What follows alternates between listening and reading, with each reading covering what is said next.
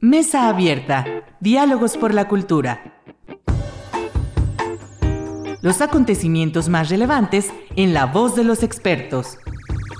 Quem se atreve a me dizer do que é feito samba? Quem se atreve a me dizer? Quem se atreve a me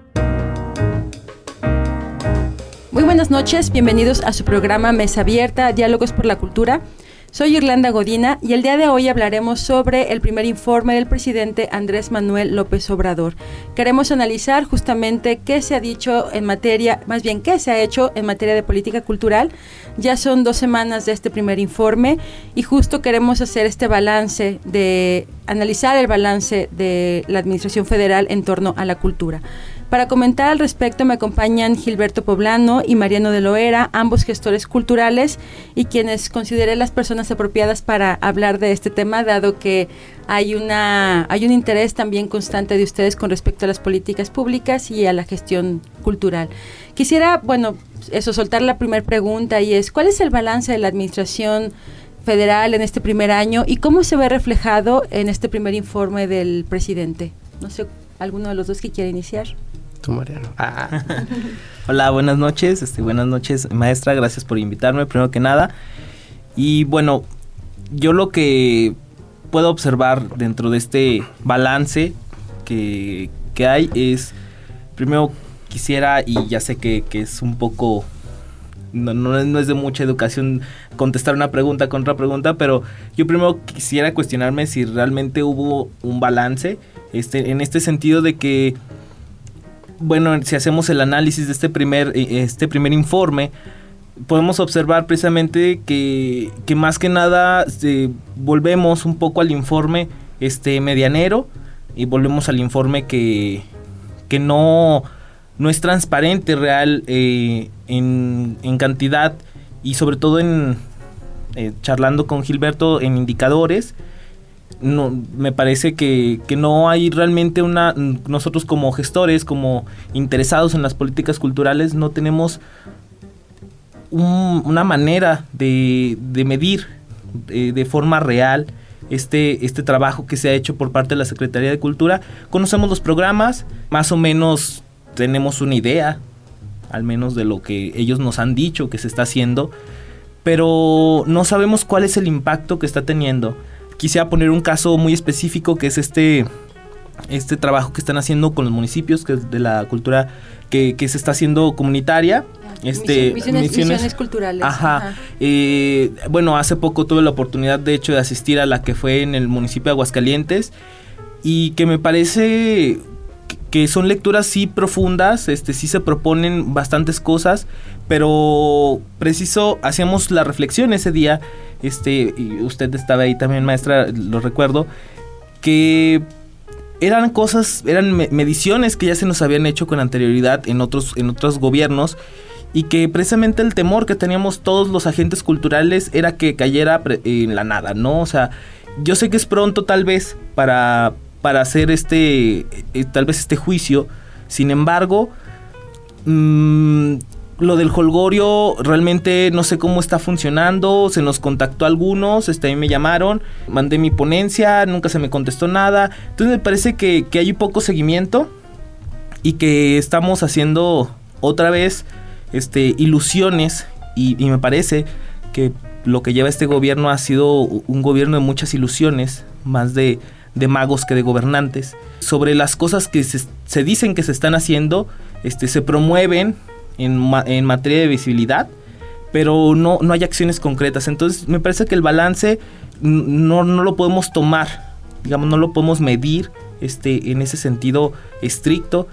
Y también que, que se nota que hay una falta de, de trabajo eh, a nivel federal con los gobiernos estatales y no se diga con, con el trabajo con, con, los gobiernos municipales, que, que, parece que esa desconexión es eh, algo que, que, nos tiene en crisis y que nos debe de ocupar precisamente. Claro.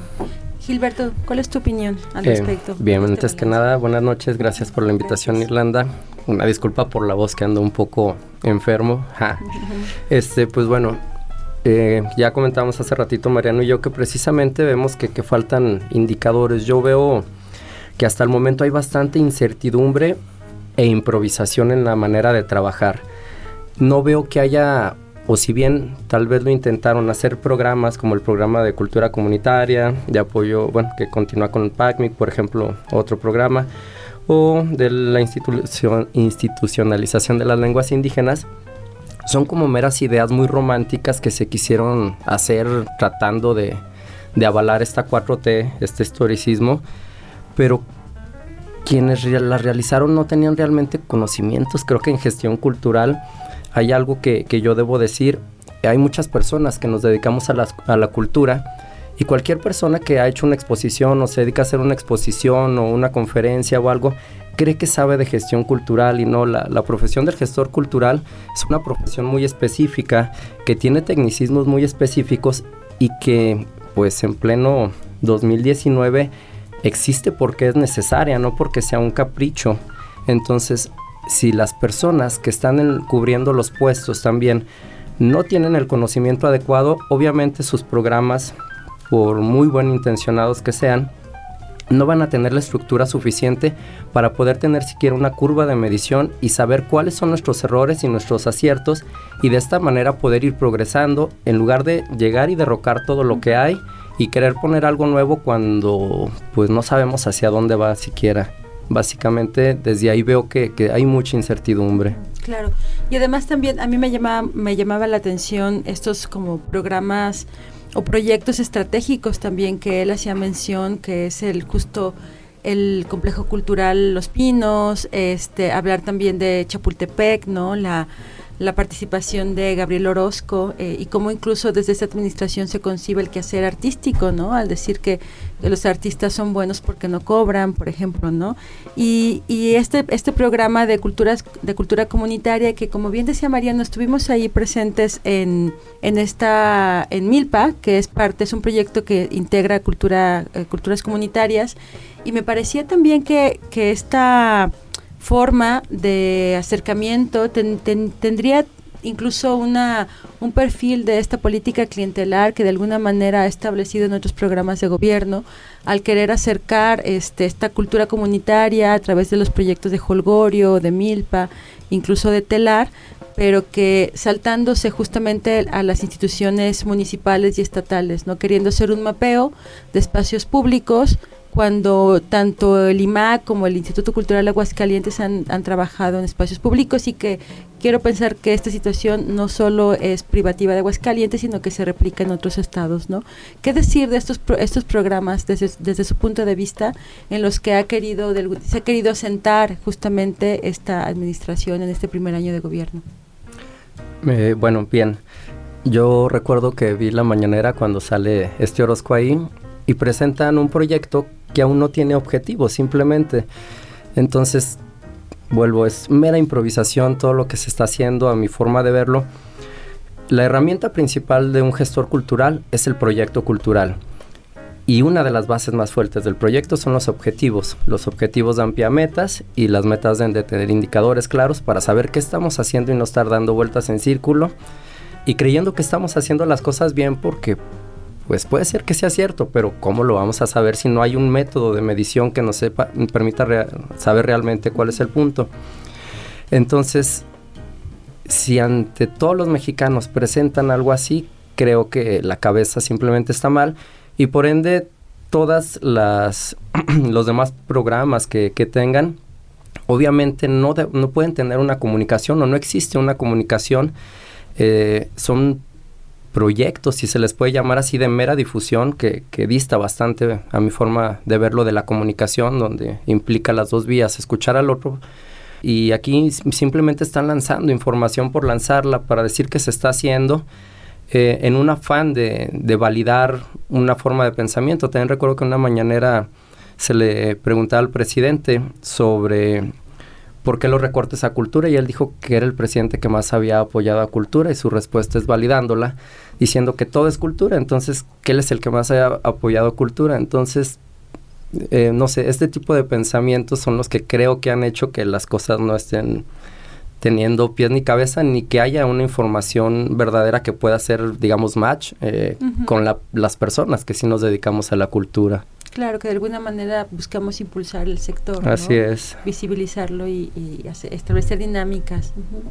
Mariano, tú de alguna manera también con respecto, ahorita hacías mención este al decíamos al tema de misión de misiones culturales y haciendo referencia a lo que decía Gil respecto al, proyecto de del bosque de Chapultepec alguna vez comentábamos nosotros y quisiera otra vez como eh, tomarlo a la mesa esta percepción del arte este, incluso con una perspectiva peyorativa a las bellas artes, ¿no? Este, incluso también comentábamos esto de el artista bueno es el que no cobra y el artista este malo pareciera ser en esta en esta eh, dinámica pues que es el que cobra, ¿no? Pero ¿qué, cuál es tu opinión con respecto justamente a, esta percepción o es una idea errónea de mi cabeza? no, pienso que y justamente ahorita venía a mi, cabeza eh, cómo está redactado, de hecho, el primer informe. Y me llama mucho la atención que creo que la palabra correcta sí es, clientelar. Este, recuerdo también este, digamos, aparato del arte que, o esta gran máquina del arte que se, que se gestó eh, precisamente con los muralistas donde el arte era como la creación del patrimonio, el monumento. Pienso que, que, el gobierno Andrés Manuel está retomando muchísimas cosas que, digo, no, no, son un gran fallo, pero en este momento histórico tal vez eran pertinentes y que habría que cuestionar también si, si, si ahora también es así, ¿no? Si ahora es pertinente tener estos artistas, este eh, nacionalistas, como decía Gilberto, románticos, este, que tampoco tampoco estoy viendo dentro de, de, la comunidad, ¿no? Me, parece que esta visión del arte eh, en el sentido popular, este, de que el arte se debe al pueblo, eh, y como lo maneja, insisto, el, informe donde dice que están atendiendo a las, a las comunidades marginadas y, caen en una propia trampa, ¿no? Estamos hablando de, de, zonas marginadas, de comunidades marginadas, este, y ahora ellos son el centro, ¿no? Quiere decir que, yo sigo observando que hay una intención este, epicéntrica dentro de, generar políticas culturales y que ese desplazar el, eh, digamos, el centro de, alguna, imagino que, por el discurso que se, está, que se está llevando sobre esta, digamos, ataque constante a, una idea neoliberalista, este, a un, a un, sistema del capital, que puede ser cuestionado en muchos aspectos, sin embargo, no, no, no sé si, si, sea momento en la cultura, este, digamos, institucional en México para cuestionárnoslo. Se desplaza ese centro a, las zonas marginadas y eso da pauta, posibilidad a que empecemos otra vez a hablar de ese artista que, que, se debe al pueblo, que es bueno porque no cobra, de las cosas que, que parecen incluso, a, mi parecer, un insulto a, a al verdadero hacia la población, como pueden ser este tipo de publicaciones de los vientos del pueblo, donde sacrificamos una gran revista de economía por tener una producción increíble de libros, y, con increíble que son muchísimos los, los libros que se están publicando de estos vientos del pueblo, que son ediciones baratas, que son ediciones sesgadas, este, sobre cuentos que, que obedecen más a la ideología de Taibo y, pienso que, estamos cayendo en una trampa, en un peligro eh, muy importante, porque justo teníamos una... Estábamos teniendo una etapa de crecimiento interesante en cultura. Estoy hablando de, de que el apoyo a las galerías en México era importante. Hubo muchas galerías que tuvieron la oportunidad de ir a, de ir a Arco, de ir a a, Miami a exponer este, en las grandes exposiciones y vender arte mexicano, plataformas contemporáneas, proponer, darnos la oportunidad de que los artistas ingresaran a, un mercado del arte y pudieran pues vivir haciendo lo que hacen. Claro, y eso me, va, me, me lleva justamente a esta inquietud de que pareciera esto que solamente aquellos proyectos de carácter cultural que estén alineados a una política este populista y estatista serían justamente los proyectos de alguna manera que tendrían convergencia dentro de esta administración y me voy justamente ahorita que decías el tema de, de cómo en los últimos años quizá más por la necesidad también el acercar o estimular a organizaciones civiles a través de estímulos, ¿no?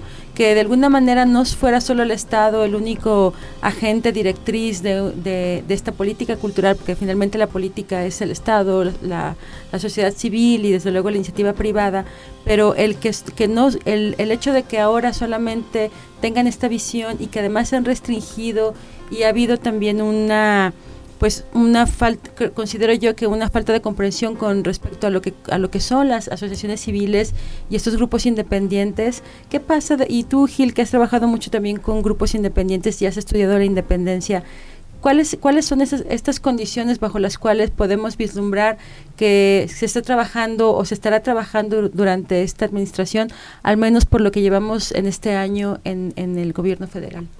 Eh, bien, cuando sale el discurso de que el gobierno va a trabajar directo con el pueblo, pues en teoría y románticamente suena como muy padre, ¿no?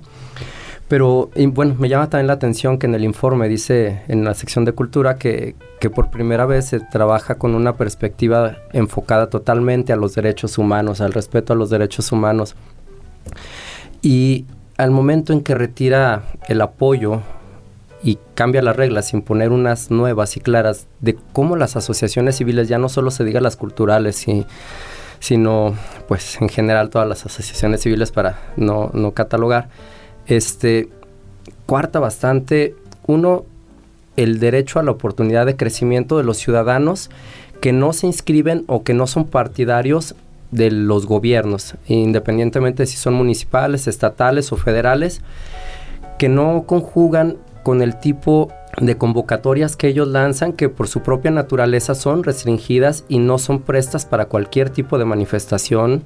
Entonces las asociaciones civiles ahí jugaban un papel muy importante, además de que existe la estadística de que a gobierno administrar un peso le cuesta 70 centavos, mientras que a una asociación civil le cuesta 50 centavos. Entonces él lo hacía supuestamente por ahorrar y no se va a ahorrar. Ahí está demostrado ya con, con el estudio de, de, cuánto cuesta la administración de un peso. Y por otro lado, pues sí se cuarta bastante el trabajo de personas que han venido dedicando toda su vida sin cobrar un salario, por ahora sí que por mero amor al arte, para que jóvenes no, o no sufran lo que, lo que ellos eh, llegaron a carecer cuando jóvenes.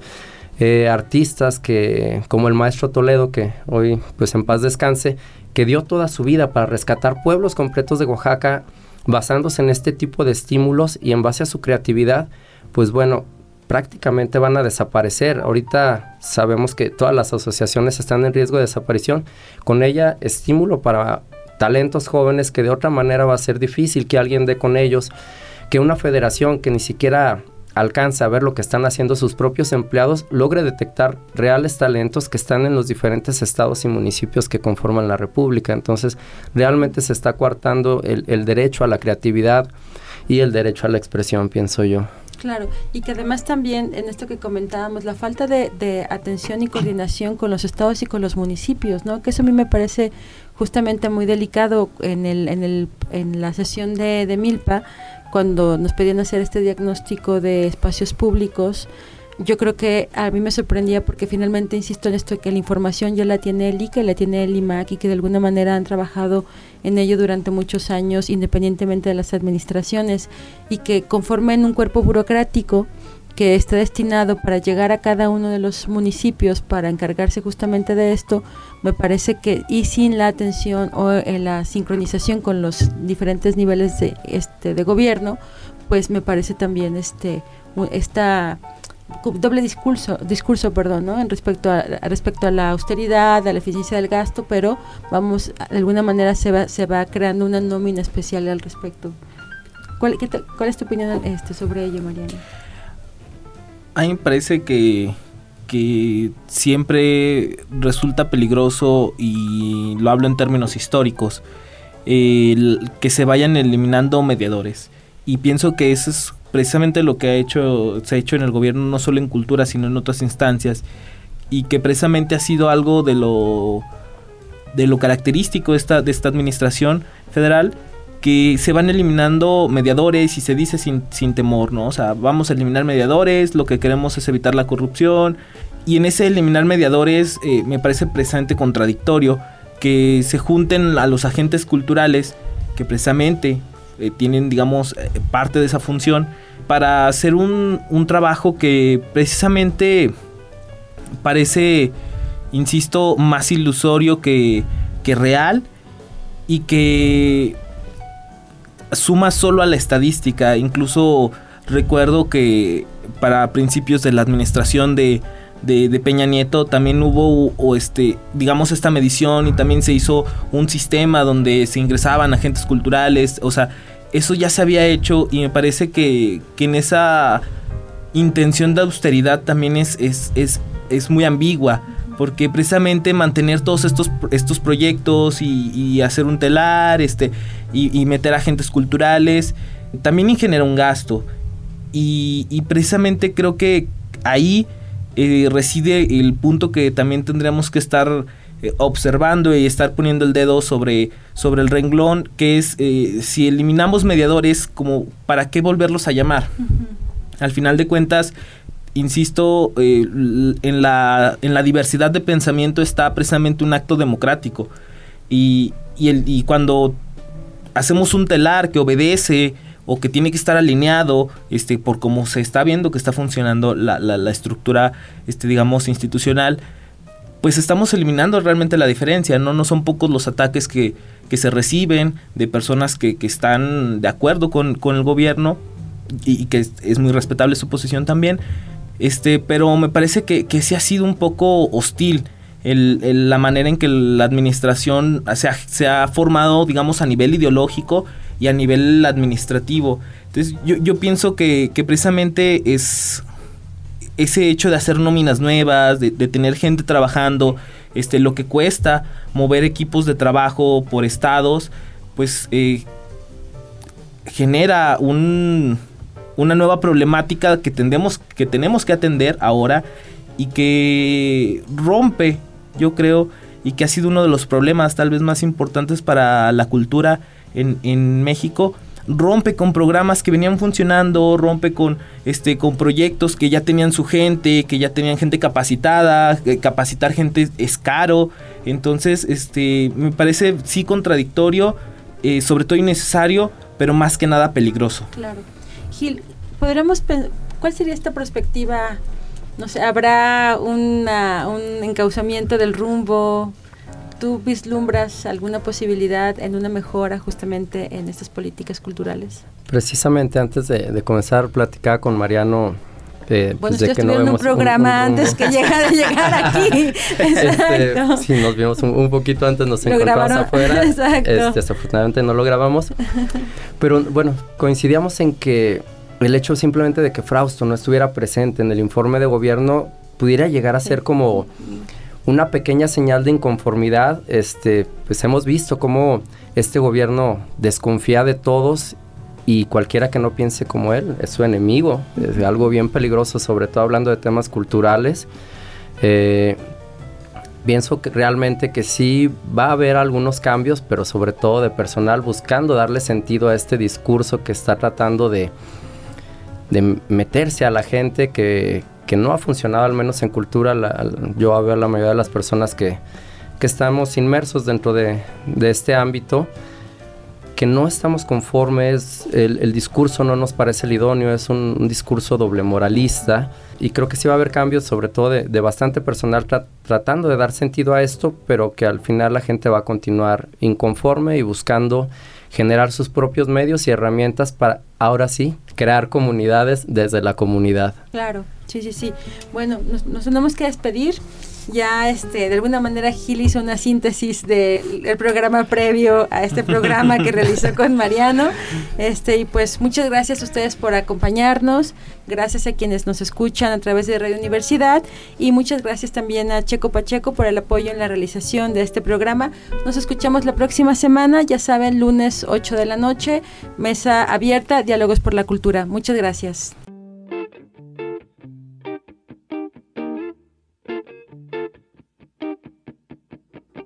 Mesa Abierta. Diálogos por la Cultura. Nos escuchamos en la próxima emisión.